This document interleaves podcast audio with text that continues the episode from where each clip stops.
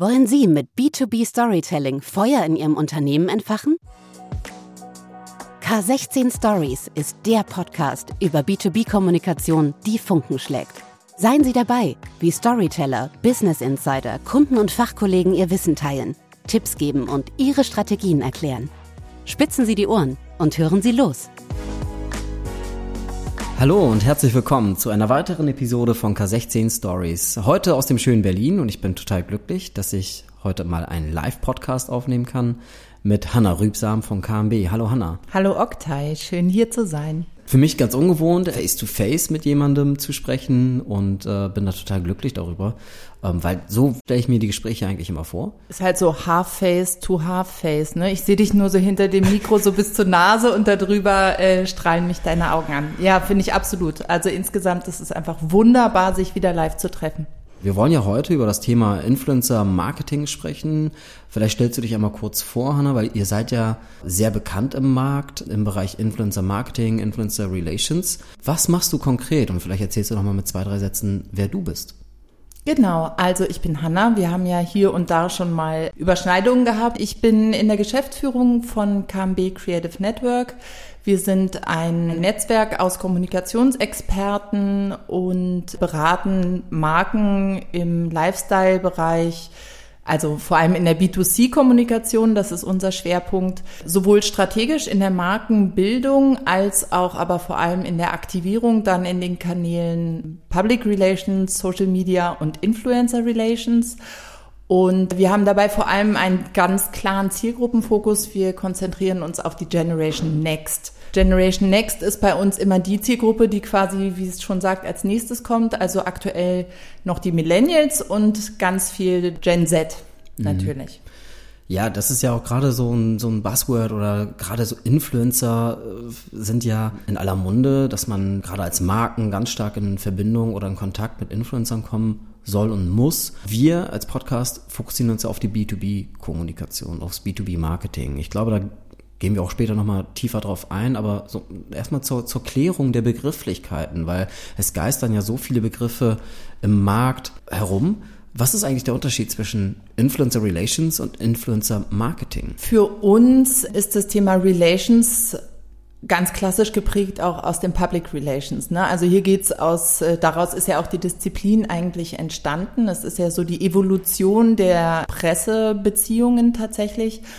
Und für uns sind Beziehungen so wie überall im Leben vor allem von Vertrauen geprägt. Und das ist bei uns tatsächlich so. Wir arbeiten sehr gerne mit lang jährigen oder langfristigen Partnern im Influencer-Bereich zusammen. Wir haben auch langjährige Kundenbeziehungen in der Regel und hier herrscht tatsächlich, finde ich, so ein ja, so ein Vertrauen, was sowohl in der Zusammenarbeit mhm. ist, aber dann auch später in den Contents und in der Verwendung der Contents. Und ich finde, im Vergleich dazu ist das Marketing ja eigentlich eher tatsächlich, ich denke da immer so an die, an die ATL-Kommunikation. Ne? Ich buche Werbeflächen und zeige da, was ich sehen will. Mhm. Und uns geht's wirklich viel mehr darum, dass die, die Partner, wir reden von Creatoren oder Partnern, äh, nicht ganz so gerne von Influencern, dass die hier auch wirklich ihre Fähigkeiten einsetzen können und ihre Freiräume bekommen in der Kreation.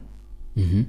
Und gerade wenn wir über die Partner dann sprechen oder den Creatoren, versuch doch nochmal für die Hörerinnen und Hörer einzugrenzen oder näher zu beschreiben, was muss ich mir konkret halt vorstellen? Ne? Das klassische Bild, was man ja hat, so der, der Instagrammer, der YouTuber oder auch LinkedIn, und da kommen wir vielleicht später dazu, weil das für unsere Zielgruppe, für unsere Hörerschaft nochmal viel relevanter vielleicht auch ist an der einen oder anderen Stelle. Beschreibt doch nochmal, was machen diese Creators eigentlich den ganzen Tag und wie binden wir diese Creators in Markenaktivitäten mit ein?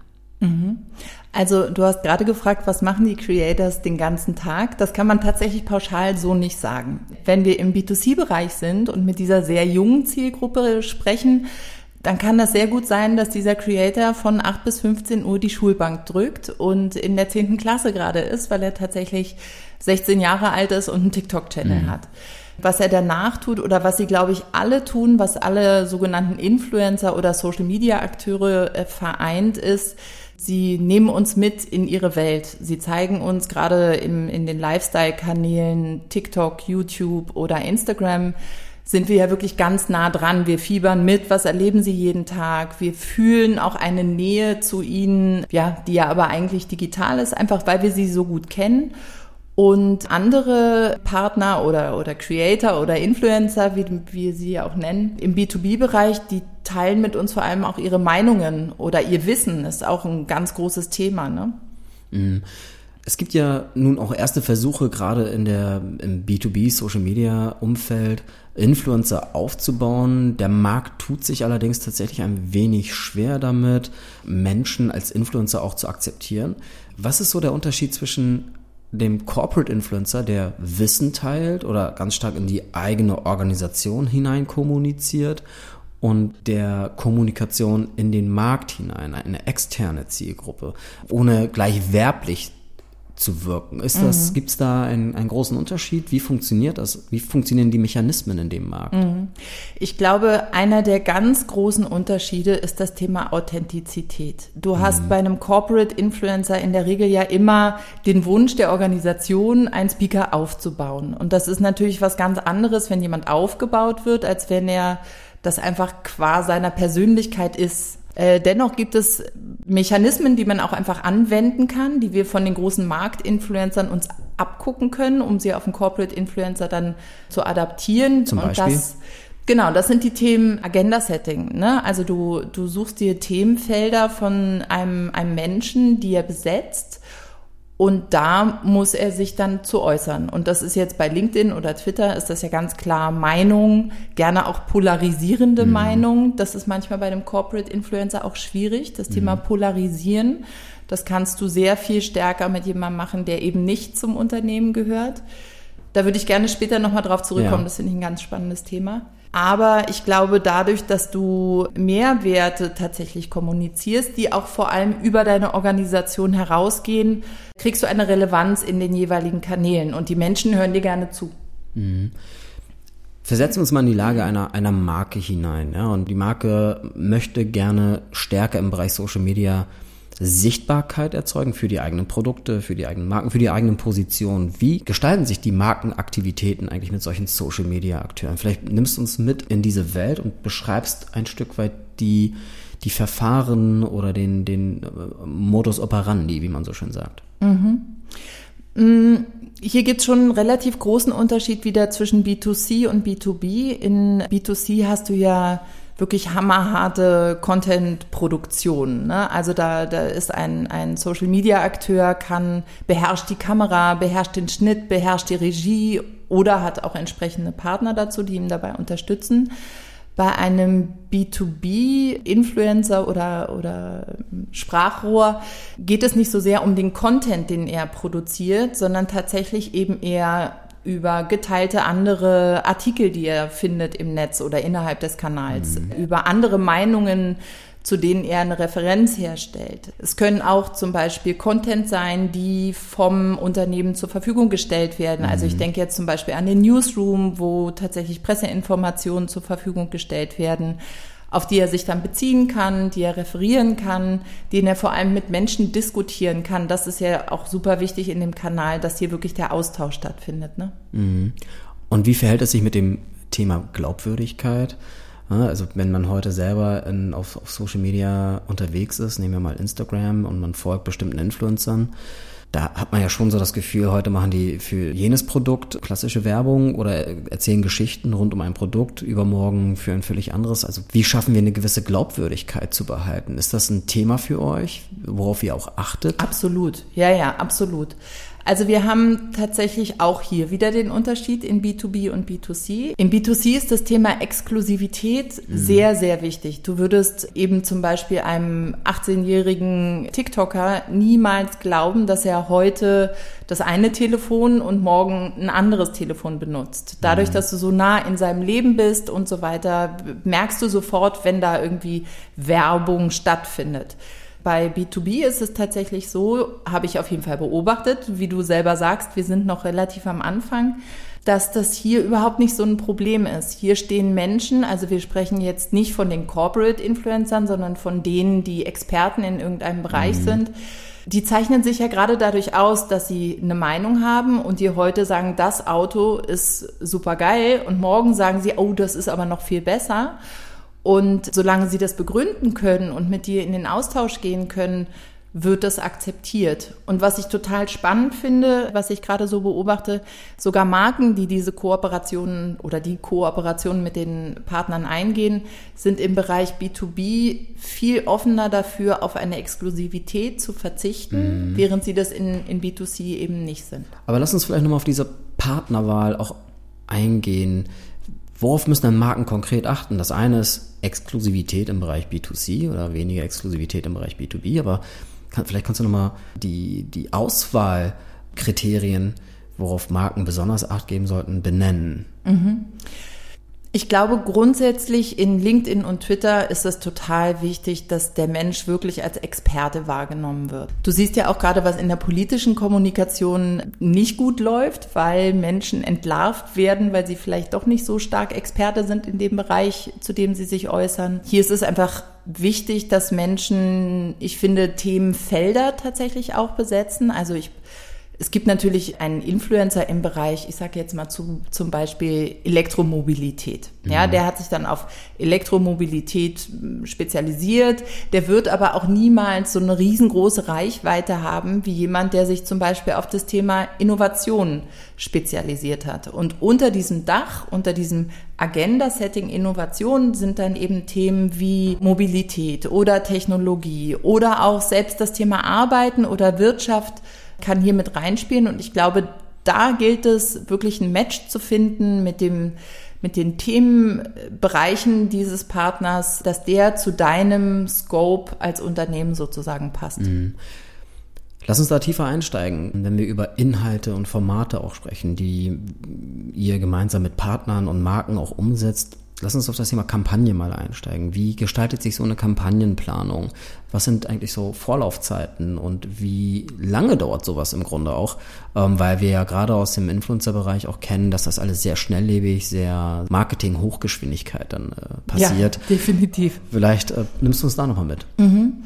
Also gerade jetzt wieder in Instagram und TikTok bin ich wahnsinnig begeistert, oder überrascht und manchmal auch überrannt, wie schnell das geht. Also wenn ich so drüber nachdenke, früher hattest du, weiß ich nicht, einen Digitalspot, den du irgendwie ausspielen wolltest für ein Video. Dann hast du so einen Digitalspot vorher, ne, da wurde ein Storyboard für geschrieben, das ist dann durch drei Instanzen gelaufen, das wurde freigegeben, dann kam irgendwie ein Regisseur, der hat dazu den, das Drehbuch geschrieben, dann kamen die Kameramänner und Frauen mhm. und der Toner und was weiß ich. Und heute dreht dir das ein Mensch eben in kürzester Zeit und stellt das online. Und das geht bei uns tatsächlich in der Regel innerhalb von keine Ahnung, Minimum drei Tage haben wir einfach mhm. mal schon geschafft. Das ist natürlich verrückt. Ne? Und daraus dann Kampagnen zu machen, ist tatsächlich unsere Lieblingsdisziplin. Also das mhm. dann aus den Influencer-Kanälen rein in die Owned-Kanäle, also mhm. in die mhm. markeneigenen Kanäle zu transportieren und das als,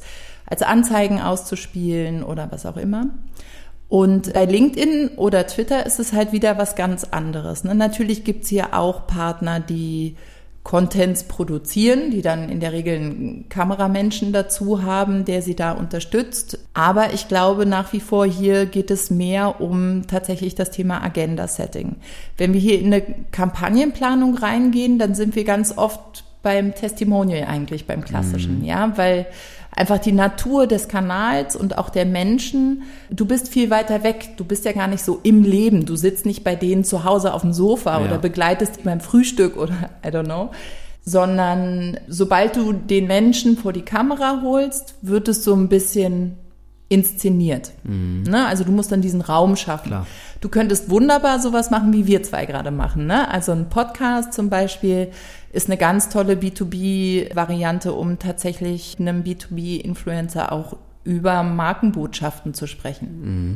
Gut, die Informationsbedürfnisse sind natürlich vielfältig. Ne? Warum gehe ich auf LinkedIn? Ich möchte etwas lernen, ich möchte etwas besser verstehen, ich möchte von Menschen lernen, vielleicht auch Inspiration erleben zu bestimmten Themen.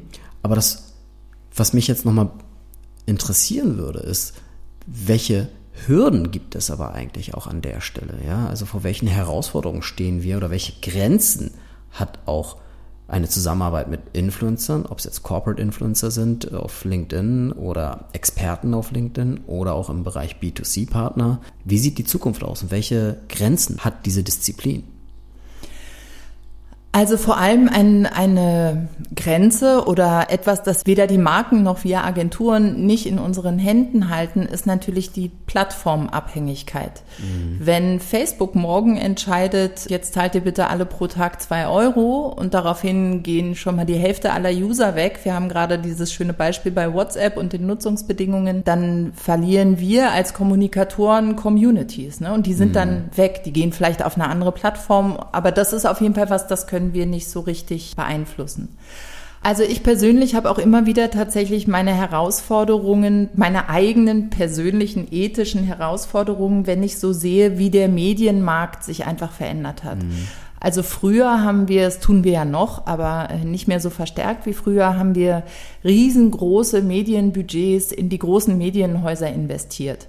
Da sehr viel Geld an sehr viele Menschen gegangen. Da wurde eine Putzfrau bezahlt, da wurde, oder Putzmann. Da gab es ein Büro, ja, das im, am Laufen gehalten werden musste. Da haben Tausende von Menschen teilweise gearbeitet.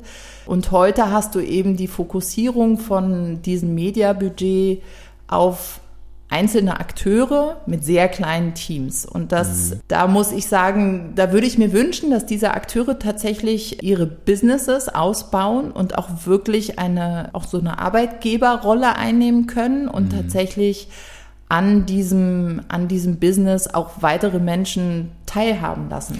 Also ganz spannender Aspekt, den du ansprichst, Hanna. Im Grunde auch ein Stück weit die soziale Verantwortung noch stärker in den Fokus rücken. Ist es das, was du, was du meinst? Ja, ja, auf jeden Fall. Und ich sehe das ja also auch wieder bei den Instagram- und TikTokern, bei den jungen Zielgruppen. Die haben ja das Bedürfnis, die wollen das ja, die wollen ja eine Sinnhaftigkeit. Und ich sehe auch oft, dass Menschen, die jetzt tatsächlich Honorare beziehen, dies auch sinnhaft einsetzen.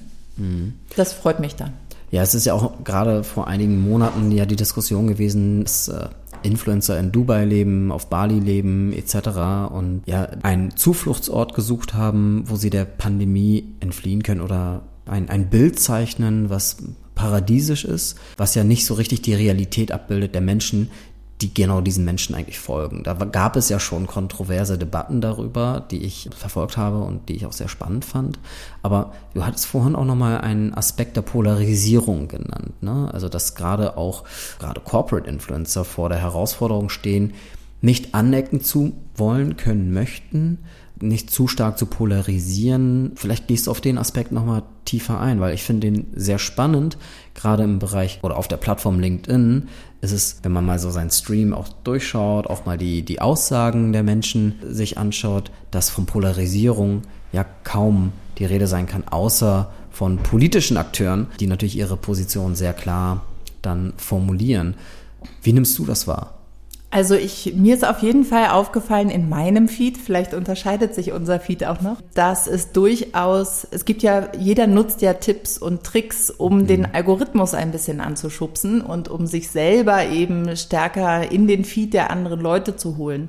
Und ein sehr erfolgreiches Mittel ist das Thema der Polarisierung. Also tatsächlich gibt es ein paar Menschen, denen ich folge oder die ich verfolge, sagen wir mal so, die viel kommentieren und das auch ganz bewusst meiner Meinung nach provokant tun, weil mhm. sich dadurch natürlich auch der Rücklauf verstärkt, ja, die Diskussion wird größer, du hast mehr Kommentare unter deinen Posts, das bringt dich wieder im Algorithmus höher, das bringt dich auf jeden Fall in deiner Positionierung weiter. Auch in der Sichtbarkeit dann am Ende. Genau. Mhm. genau. Aber was ich super spannend finde ist, also wir, wir machen ja den Job jetzt auch beide schon mehrere Jahre. Früher stand in unseren Briefings für Partner immer noch dieses No Politics. Das mhm. war halt ganz klar. No, ne? no, no Violence, drugs. no Drugs, no mhm. Sex und so weiter.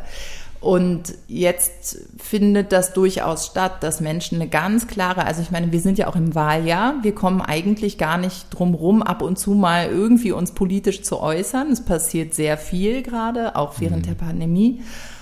Und Menschen, die sich politisch äußern, fallen dennoch nicht raus aus einem möglichen Markenkooperationsvertrag. Framework, ja. Mhm. Also es ist, es ist durchaus dennoch denkbar. Und das finde ich spannend. Und ich glaube auch, dass Marken heutzutage einfach grundsätzlich ja viel mehr Ecke und Kante zeigen müssen, um für diese jüngeren Zielgruppen, die Ecke und Kante wollen, interessant zu bleiben. Spannender Aspekt. Das heißt, wenn du jetzt aber mal in die Zukunft blicken würdest, wo bewegt sich der Markt denn eigentlich hin? Wo siehst du Trends und vor allem grundlegende Entwicklungen im Bereich Influencer Marketing, Influencer Relations. Mhm. Ihr könnt es wahrscheinlich auch alle nicht mehr hören, aber das Thema Diversity ist ja gerade eines der aller, allergrößten mhm. und das natürlich auch in der Partnerwahl. Ne? Ja. Es geht natürlich darum, dass Menschen jetzt Gehör bekommen, die es bevor, vorher nicht bekommen haben. Und das ist eine wunderbare, eine wunderbare Entwicklung. Und die wird uns jetzt die nächsten Jahre definitiv weiterhin begleiten. Und das macht unsere Arbeit so viel vielfältiger. Und irgendwann wird sich das dann etabliert haben, hoffentlich. Und wir sind es gewohnt, mit Frauen über Business-Themen zu reden, Menschen mit Migrationshintergrund zu äh, Einen Wahlergebnissen. Podcast aufzunehmen. Ein Podcast, ja genau, Octile. Und das wird uns, glaube ich, jetzt einfach die nächsten Jahre noch beschäftigen, bis sich das mhm. gesetzt hat. Und dann bin ich gespannt, wie es weitergeht. Wahrscheinlich kommen dann einfach die Kinder ans Mikrofon. Wahrscheinlich, ja. Hanna, vielen Dank für dieses tolle Gespräch. Ich habe enorm viel gelernt und freue mich darauf, weiter zu beobachten, wie sich der Markt entwickelt. Ich, du hast auch meine Wahrnehmung in diesem Markt auch ein Stück weit geschärft. Vielen Dank dafür. Ach, schön, sehr gerne. Ich wünsche dir und KMB an dieser Stelle noch alles Gute und bin gespannt, was ihr noch für coole Kampagnen auf die Beine stellt in den nächsten ja, können wir ja mal zusammen machen, Oktay, kein Problem. Selbstverständlich. Du kannst, du kannst mich ja gerne mal als Corporate Influencer ja, auf die, ich baue dich aufbauen. auf. Ja, vielen Dank. Agenda-Setting dann als erstes, ja, habe ich gelernt. Sehr, sehr schön. Gut, ja, vielen Dank fürs Gespräch, Hanna. Ja, danke dir auch. K16 Stories. B2B-Kommunikation, die Funken schlägt.